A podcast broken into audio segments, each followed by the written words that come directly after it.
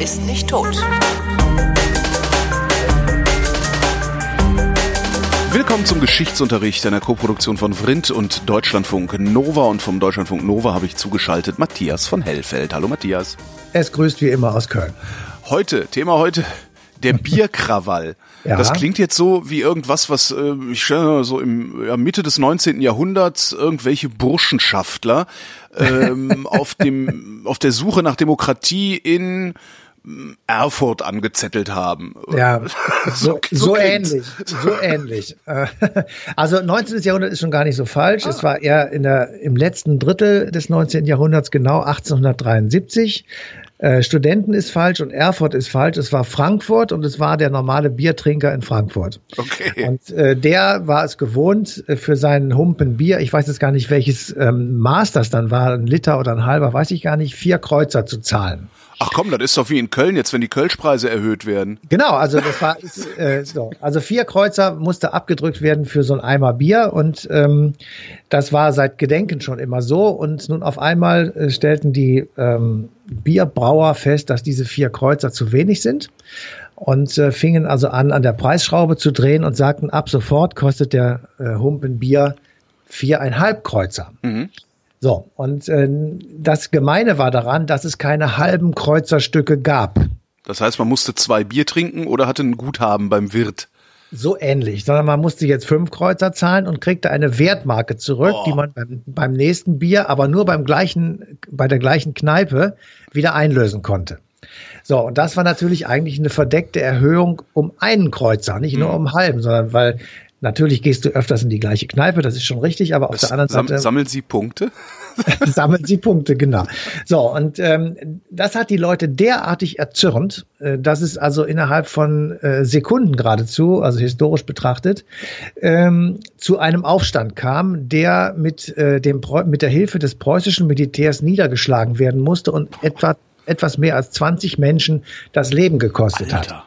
So, und jetzt ähm, haben wir dann gedacht, also das gibt's ja nicht. Wegen der Bierpreiserhöhung 20 Tote in Frankfurt, an sich eine gesittete Stadt.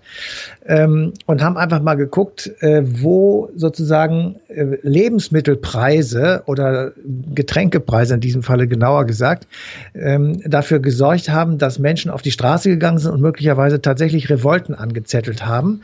Und ähm, da kann man bis ins Altertum, in die Antike zurückgehen, dass genau das immer schon, ich sag mal, Grund genug war, ähm, Menschen auf die Barrikaden zu treiben, und zwar bis zu einem bestimmten Punkt. Nämlich, wenn du richtig Hunger hast und also dein Leben nicht mehr finanzieren kannst, dann bist du so schwach, dass du keine Revolution mehr machst. Mhm. Aber auf dem Weg dahin, also wenn du antizipierst, ähm, dass dass es so werden könnte, dann hast du noch genügend Power in dir, um eben eine Revolte oder einen äh, entsprechenden Stress verbreiten zu können. Und das ist auch tatsächlich sehr oft passiert. Also es ähm, ist Warum lachst du jetzt? Weil ich immer noch am Bierkrawall festhänge. Ich erinnere mich dran, als ich jung war, also als als Jugendlicher oder sowas. Da gab's, also da hat früher hat, ich weiß gar nicht, ob das heute immer noch so ist. Ich glaube nicht. Die Leute werden sich da umgewöhnt haben. Aber früher hat in der Kneipe, in jeder Kneipe das Glas Kölsch das gleiche gekostet, eine Mark 20 oder sowas. Und ähm, wenn dann der Kölschpreis auf 1,30 mal erhöht wurde, dann sind, das stand auf den Titelseiten der Zeitungen in Köln. Ja, natürlich. Natürlich. Ist das heute immer noch so? Nein, nee, aber ähm, damals war auch die Erhöhung der KVB, also äh, Kölner Verkehrsbetriebe, ja. Straßenbahn, äh, wenn die von 10 auf 15 Pfennig erhöht wurden oder 20 Pfennig, dann äh, gab es Sit-ins auf den großen Plätzen ja. dieser Stadt, weil also da ging es ans Eingemacht, aber das trifft den Kern genau. Ja. Weil natürlich äh, Leute mit relativ wenig Geld, ich sage mal dieses ganze Studentenvolk und äh, Leute, die halt, genau. das wollte ich jetzt nicht sagen, aber das Studentenvolk und Menschen mit geringem Einkommen waren tatsächlich auf eine billige Transportmöglichkeit angewiesen, also zum Beispiel auf die Straßenbahn. Ja. Und wenn das teurer wurde, dann ging es denen ans Geld, also gingen sie auf die Straße.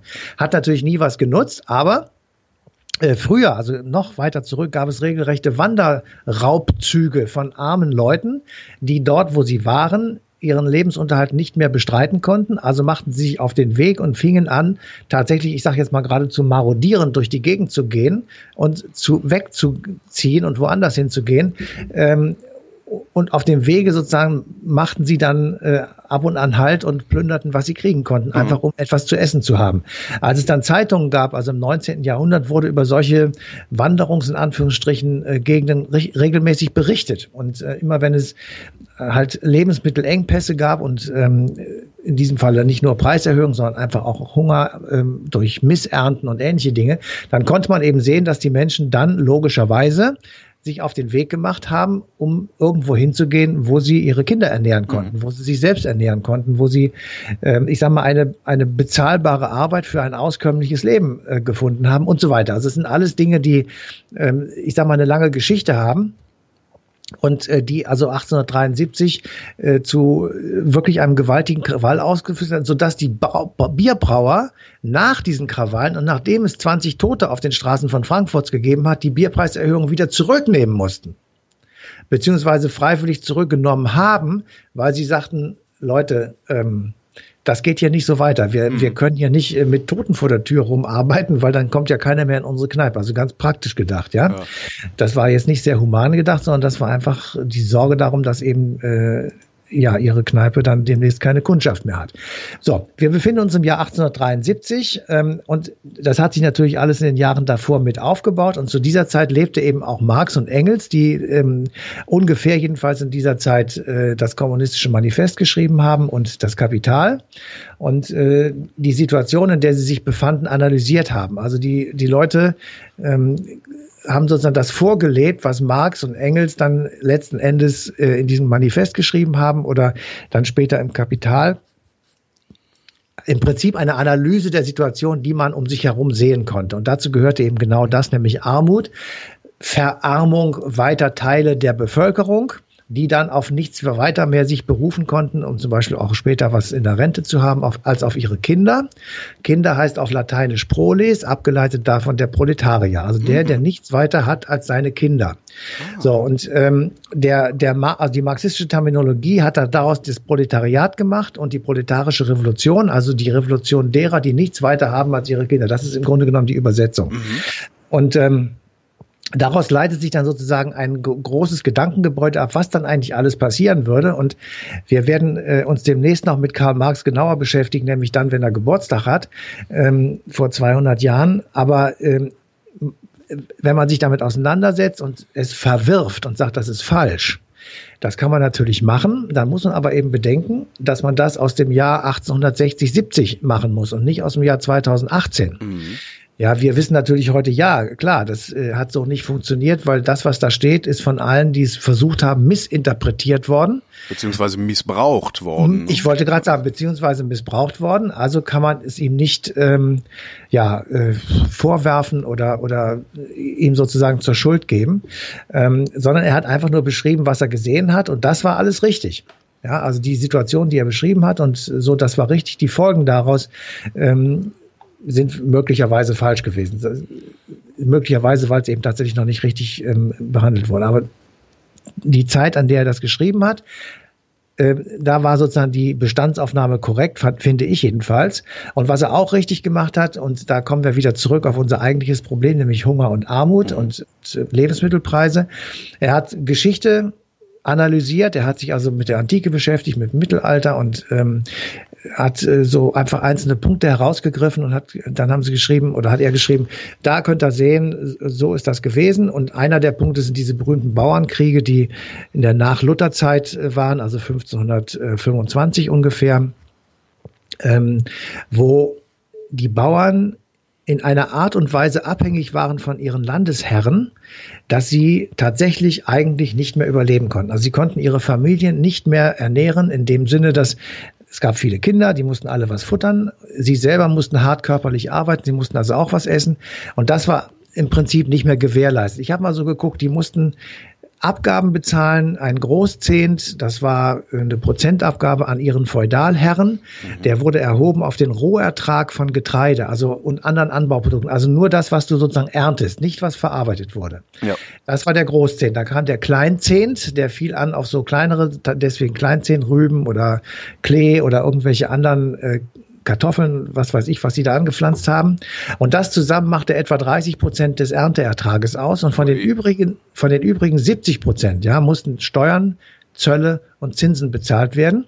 Und dann also obendrauf noch sozusagen gab es Frohen- und Spanndienste. Und für diese Frohen- und Spanndienste gab es keine Entlohnung. Da musste der Bauer dann zu seinem Feudalherren und ähm, äh, was weiß ich, die Pferdekutsche fahren und ähm, einfach irgendwelche anderen Dienste machen. Und damit ist sozusagen die Zeit aufgebraucht. Den, die eine Zeit war er auf dem Acker, die andere Zeit macht er Frohen- und Spanndienste und den Rest hat er geschlafen. Ja. Ähm, aber es reichte hinten und vorne nicht und das machte eine ungeheure Wut. Und irgendwann ist diese Wut sozusagen ausgebrochen und hat sich in einer Brutalität ähm, wiedergespiegelt, die einen wirklich erschauern lässt. Also das ist, äh, der, also diese Bauernkriege waren von einer unfassbaren Brutalität gekennzeichnet. Auf beiden ähm, Seiten oder nur von Seiten der Bauern? Nein, das war natürlich auf beiden Seiten, aber die Bauern waren natürlich am Anfang ähm, wirklich ähm, so in die Ecke getrieben, dass sie äh, nur noch mit, mit, mit Rache, Zorn und unfassbarer Wut ähm, sozusagen auf ihre ja auf ihre Peiniger eingedroschen haben. Und das ist so ein Beispiel, wo man sagen kann, da ist tatsächlich nicht ähm, es, es, es, es gab keine großen materiellen Interessen. Es gab nicht einen Hegemonalkonflikt. Es ging nicht um Religionsfreiheit, sondern es ging tatsächlich nur ums nackte Überleben, ums Essen und Trinken. Mhm. Und äh, das ist natürlich jetzt viel dramatischer gewesen als der, äh, der Bierkrawall 1873. Aber ähm, es zeigt eben, dass äh, wenn, wenn ein System so bescheuert ist und so asozial, dass ein gewisser Teil derjenigen Menschen, die darin leben, wirklich nicht mehr, nicht mehr atmen kann, dann wird es zu, Revol äh, zu Revolten kommen und zwar immer. Das, das kann man tatsächlich als Geschichte festhalten. Es wird, es ist, glaube ich, ich glaube nicht, dass es ein Beispiel gibt, ähm, in dem es gelungen ist, ein, ein Volk, ich sag mal, auszuhungern. Also, oder so, so lange, so klein zu halten, dass es mit äh, einer halben Schüssel Reis am Tag tatsächlich auskommt. Das ist selbst in Nordkorea nicht mehr der Fall, mhm. wo man das ja lange gesagt hat. Ähm, natürlich gibt es Menschen, die leidensfähiger sind als andere, aber lange und dauerhaft ist so etwas nicht durchzuhalten. Insofern ähm, haben wir nach diesen Beispielen gesucht und sind dann natürlich auch in die Gegenwart gekommen. Weil also Geschichte hat ja nichts, ähm, ist ja nicht, nicht spannend, wenn man nicht fragt, ist das heute noch so oder, oder haben wir was gelernt und so weiter. Und dazu haben wir uns aufgemacht äh, in die arabische Welt und ähm, haben so mit einem gewissen Erstaunen geguckt. Äh, in Tunesien ist ja damals 2010 die Arabellion, also der Aufstand in der arabischen Welt, arabischer Frühling, äh, losgegangen und mittlerweile ähm, man könnte ja denken, jetzt ist es den Leuten besser, weil sie ein anderes System haben, aber mittlerweile rumort es da auch schon wieder und äh, wir haben uns mal beschreiben lassen, wie das da jetzt aussieht vom äh, ARD-Korrespondenten, das ist Alexander Göbel, der also schon viele Jahre in Rabatt äh, gearbeitet hat als Journalist und jetzt gerade wieder da ist und der hat uns Folgendes erzählt. In Tunesien ist die Lage ähm, ja äh, depressiv, aber nicht aussichtslos, würde ich sagen. Die Leute zucken mit den Achseln. Eigentlich tun sie das ja schon seit der Arabellion, seit 2011. Äh, es ist immer wieder auf und ab gegangen dort. Und äh, mit, im, im, Moment ist es so, dass die Wirtschaft einfach nicht vom Fleck kommt ähm, und äh, viele Menschen äh, ja sich fast schon wieder diktatorische Zeiten zurückwünschen, in denen es ihnen vermeintlicherweise besser ging. Also äh, es ist einfach so, dass diese ja Dividenden Dividende dieser Revolution von 2011, als dann damals der Diktator Ben Ali vertrieben wurde, aus dem Land gejagt wurde, sich einfach noch nicht eingestellt hat und dass die Menschen nicht sehr viel besser dran sind als damals. Und deswegen droht dieses äh, gesamte Vermächtnis dieser Arabellion äh, in Tunesien, im Mutterland der arabischen Revolution, so ein bisschen auch zu kippen. Zwei Dinge sind daran, finde ich jedenfalls interessant. Einerseits, dass die Leute mit den Schultern zucken, also resignieren und sagen, ich kann jetzt sowieso nichts mehr ändern. Das heißt, sie sind in dieser misslichen Lage schon relativ lange und haben einfach auch keine Kraft mehr, sich dagegen im Moment jedenfalls zu wehren. Mhm. Und das Zweite ist, sie sehnen sich, wie er das gesagt hat, möglicherweise schon wieder nach einer Diktatur. Und das ist genau das, ähm, was man bei solchen Sachen oft sehen kann, dass also wenn es richtig äh, rebellisch ist und wenn man, wenn man merkt, dass mit dieser Unruhe und mit der neuen Zeit, wenn das nicht funktioniert, dass man dann wieder in die alten zurück will sozusagen. Und ähm, das ist in Ägypten teilweise so, wo also wieder das Militär herrscht und ähm, das ist eigentlich kaum ein Unterschied zu dem, wie es vorher war. Damals war der Mubarak, der war ja auch General. Ah. Ähm, also das ist eine sehr komische Situation, in der man sich da gerade befindet. Und ähm, aber auch da ist es so, dass eben äh, ich sag mal, soziales Elend, Hunger und Durst die Triebfeder sind dafür, dass sich die Verhältnisse dort vermutlich jedenfalls nicht mehr lange so halten werden können, wie es es im Moment ist. Aber eine neue Diktatur will man denen ja auch nicht wünschen. Nein, also wir wünschen denen das sowieso nicht, aber wir haben auch da nichts zu suchen. Ja. Also wir können das nicht beurteilen, weil äh, du bist nie in der Situation gewesen und ich Gott sei Dank auch nicht, äh, dass du vor diese furchtbare Wahl gestellt wirst. Ja, ähm, kaufe ich jetzt für den einen Euro, den ich noch habe, meinem Kind eine Milch ähm, oder bezahle ich davon die Miete? Ja. So, äh, diese Frage gibt es für uns in dem Maße jedenfalls nicht, wie es da der Fall ist. Und ähm, wenn du einfach nur noch so reduziert bist, dass du dein tägliches Überleben organisiert bekommen musst, dann, dann ist bist dir du froh, wenn dir jemand verspricht, dass es genau, übermorgen weitergeht. Ja. Genau, dann bist du vielleicht, ist es dir vielleicht egal, ob du da jetzt eine Militärfatzke am Start hast oder irgendeinen demokratisch gewählten Präsidenten, der ein lieber netter Kerl ist, aber den Staat eben auch aussaugt. Ja. Ja, es ist ja immer, es besteht ja immer noch die Chance, dass es äh, ausgerechnet dir unter der neuen Herrschaft besser geht. Wenn es den anderen ja. schlechter geht, kann dir ja egal sein. Und das, die neue Herrschaft äh, sagt ja auch, und ähm, also das ist ja vollkommen klar, die sagen ja auch, ähm, ich suche mir Leute raus sozusagen, denen geht es dann auch besser. Ja. ja, das ist ja nicht so, als wenn das äh, alles nur Geschwätz sei, sondern es geht einigen dann tatsächlich besser. Die werden in dieses System aufgenommen und äh, damit ist, ähm, ja, ist für die das Leben auf jeden Fall geritzter als vorher. Ist das das, was Brecht damit gemeint hat, als er äh, schrieb, erst kommt's Fressen, dann die Moral? Ich denke schon. Ja. Ich denke schon. Aber wie kriegen wir die Moral dahin? Oder ja, ja. es geht uns nichts an das, eigentlich, ne? Naja, also ich, ähm, ich sag mal so, das ist natürlich jetzt noch ein langes Thema, aber auf der anderen Seite muss man auch wirklich mal festhalten. Ähm, immer dann, wenn wir sagen, wie es andere Leute machen müssen oder sollten, dann neigen wir natürlich dazu, da meine ich jetzt nicht die Deutschen alleine, sondern Europa, Amerika und Russland natürlich den auch, Westen, ja. Türkei oder den Westen, ähm, unsere Wertsysteme auf die überzustülpen. Das geht schief. Das haben wir oft genug probiert, das sollten wir nicht tun. Mhm. Wir sollten also tatsächlich, wenn wir uns überhaupt einmischen, das tun, was die Menschen wollen. Und wenn, wenn die sagen, das Beste für uns ist eine Militärdiktatur, dann sollten wir nicht so tun und sagen, aber wir haben doch demokratische Werte, das ist doch das Gegenteil von dem, was ihr da machen wollt. Das dürfen wir eigentlich nicht. Ähm, auf der anderen Seite stehen wir natürlich vor dem Dilemma, eine Militärdiktatur können wir nicht unterstützen, weil ja. das tatsächlich in unser, das, das geht eben irgendwie nicht. Da ist die Menschenrechtsverletzung inhärent und wir haben irgendwann ja. mal gesagt, wir äh, wollen versuchen, zumindest versuchen, äh, sie universal gültig zu machen. Ja. Okay, dann darf ich dich mal eben kurz fragen. Findest du das, was äh, gerade, ich sage jetzt mal, unter Herrn Erdogan oder Herrn Putin Nein. stattfindet, äh, gut? Nein. Also äh, wenn die Kurden, das ist ja das ärmste Volk der, der Gegend da. Das ist ja schrecklich, was mit denen passiert. Die werden mal gebraucht und werden gepimpert mit irgendwelchen ja. Waffen, damit sie gegen den IS kämpfen. Und dann werden sie von der Türkei fertig gemacht und, und keiner. Von allen anderen im Stich gelassen, genau. So. Äh, ich meine, das geht doch so eigentlich nicht. Nee. Ja, immer dann, wenn die sozusagen für unsere Werte kämpfen, dann sind sie gut. Und wenn ihnen ein anderer, der eigentlich nicht mehr für unsere Werte steht, nämlich die Türkei, ihnen auf die Mütze haut, aus irgendwelchen völlig bekloppten Gründen, die, der Kurdenkonflikt war gelöst. Ja. ja, im, im Sinne, der war friedlich. Die ja, aber Erdogan, Erdogan wäre halt abgewählt worden. Ne? Und das ja, konnte und er nicht auf sich sitzen lassen. Darum hat dann wieder angefacht. Er hat, er hat den angefangen, er hat den angezettelt. Und jetzt ist die ganze Welt wieder da in der Gegend, jedenfalls die ganze Ecke wieder in Brand. Mhm. Und der besetzt einfach mal den Norden des Irak. Und da wehrt sich auch kein Mensch gegen. Also sind, das ist wirklich eine Situation, in der wir uns entweder raushalten und sagen, pass auf Leute, es tut uns leid, ihr müsst das selber lösen. Das wird nicht gehen weil die USA hält sich nicht raus, Russland hält sich nicht raus, Saudi-Arabien hält sich nicht raus und der Iran sowieso nicht. Also es ist äh, so.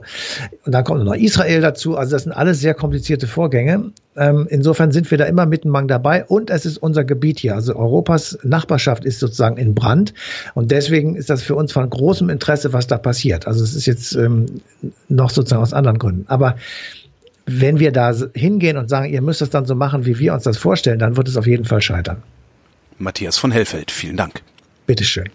Und euch, wie immer, vielen Dank für die Aufmerksamkeit und der Verweis auf den 30. April 2018, da läuft die passende Ausgabe Eine Stunde History auf DLF Nova.